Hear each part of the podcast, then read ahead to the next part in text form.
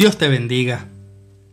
Al comenzar a prepararme para este episodio, recordé que en una ocasión manejaba por el norte del estado de la Florida y por la carretera en la que iba se veían muchos lugares que vendían melocotones.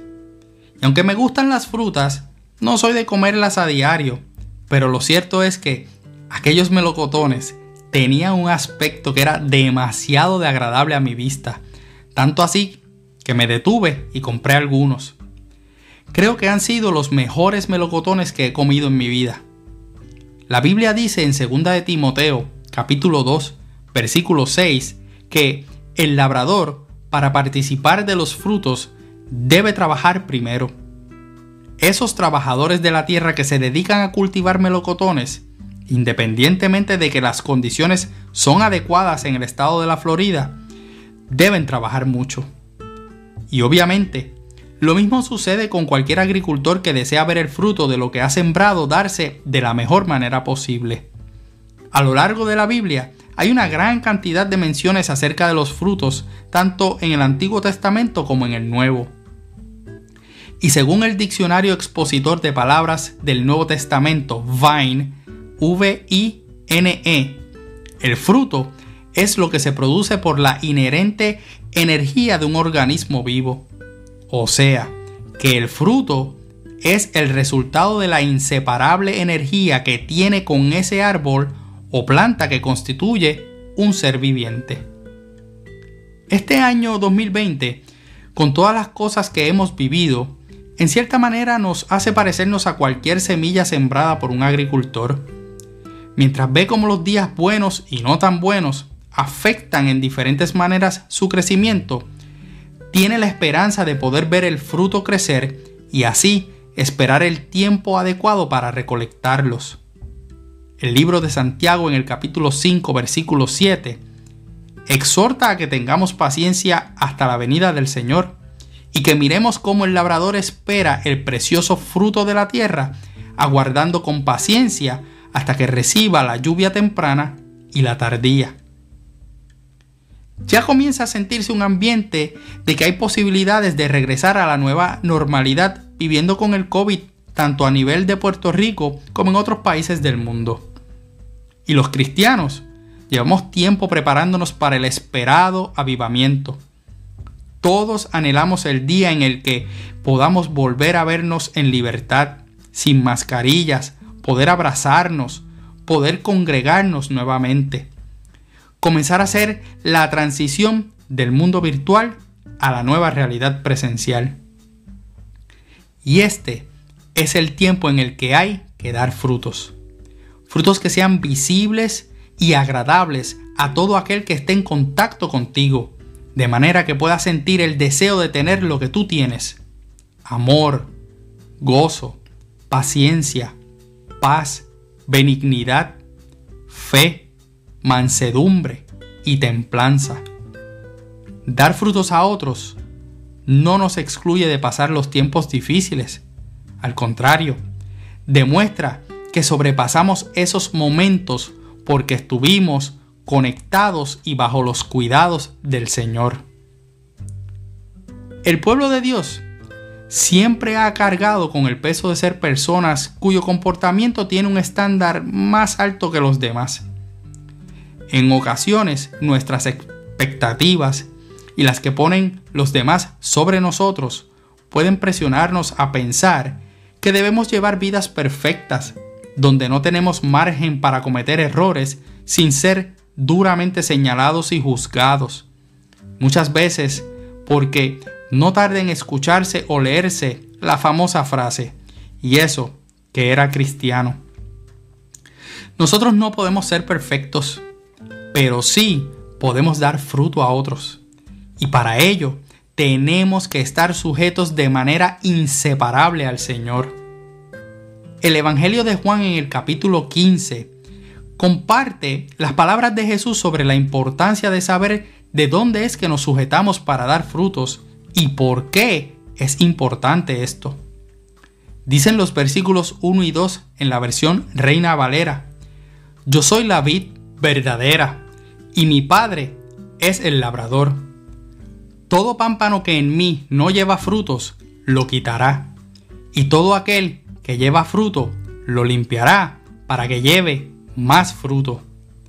Y el versículo 5 dice, Yo soy la vid, vosotros los pámpanos.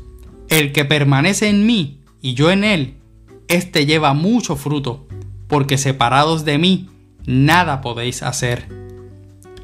Jesús dice que Él es la verdadera vid, o sea, no es la imitación, no es algo imaginario o alguien que pretende ser lo que no es. Jesús es lo opuesto a lo imperfecto, defectuoso o incierto. Jesús no solamente tiene el nombre que es sobre todo nombre, sino que tiene la naturaleza real que corresponde a ese nombre. Su nombre es admirable, consejero, Dios fuerte, Padre eterno, príncipe de paz. Sus planes siempre son de bien para ti y para mí. Su misericordia es para siempre. Jesús no es bueno porque las circunstancias son buenas.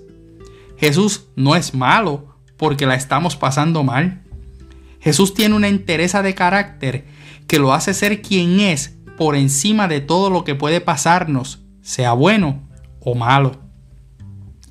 El hecho de que seamos pámpanos que permanecen en una conexión que va más allá de ir a un culto dominical es que nos lleva a un enlace diario con el Señor de la gloria, donde, por su gracia, recibimos fuerzas nuevas para continuar. Permanecer en Él como resultado nos tiene que hacer dar frutos en este tiempo que sean diferentes a los que el mundo aparenta dar. En una conversación que tuve hace un tiempo atrás acerca del tema de la empatía, escuchaba de la otra parte lo que puede pasar cuando no permanecemos en el Señor. Podemos caer en la trampa de poner condiciones a la misma empatía. Esa persona decía que tenía empatía hacia sus abuelos, pero que no soportaba tener que llevarlos al supermercado porque tenía que estar ayudándoles, ya que su abuela en particular se apoyaba de su brazo porque no deseaba usar un bastón como soporte al caminar para que podamos decirle a otros, gustad y ved qué bueno es Jehová, como dice el Salmo 34, 8, y que vengan y prueben lo bueno que es estar en el Señor. La gente tiene que ver en nosotros que tenemos amor, porque sabemos quién es la fuente de ese amor. Tienen que ver que el gozo que llevamos no es dependiendo de las circunstancias, porque el gozo de nuestro corazón está en la salvación. Hay que reflejar la paz que sobrepasa todo entendimiento y que no es como el mundo la da. Tenemos que demostrar la paciencia que sabe esperar a Jehová porque sabe que, el que, se, que Él se inclina y escucha nuestro clamor. Enseñar a otros que la benignidad es útil y demuestra nuestro proceder. Debemos dar a otros la virtud de nuestra bondad porque nuestro corazón está atado al del Dios bueno. Nuestra fe tiene que convencer que esperamos verdaderamente a un Cristo que vendrá pronto. Tenemos que vernos y comportarnos humildes de carácter, dócil, porque estamos sometidos a la buena voluntad del Señor. Y tener autocontrol, templanza, por medio de nuestras actitudes y acciones hacia otros. Hermano y hermana, estamos llegando al momento de que tenemos que demostrar que nuestro árbol está sembrado junto a las corrientes de aguas, que da su fruto en su tiempo, como dice el Salmo 1 en el versículo 3. Y en mi corazón, siento que este es el tiempo para dar esos frutos y seamos de bendición a la vida de muchos. Como siempre, concédeme unos minutos más pues deseo orar por ti. Señor, te doy gracias por la vida que me escucha.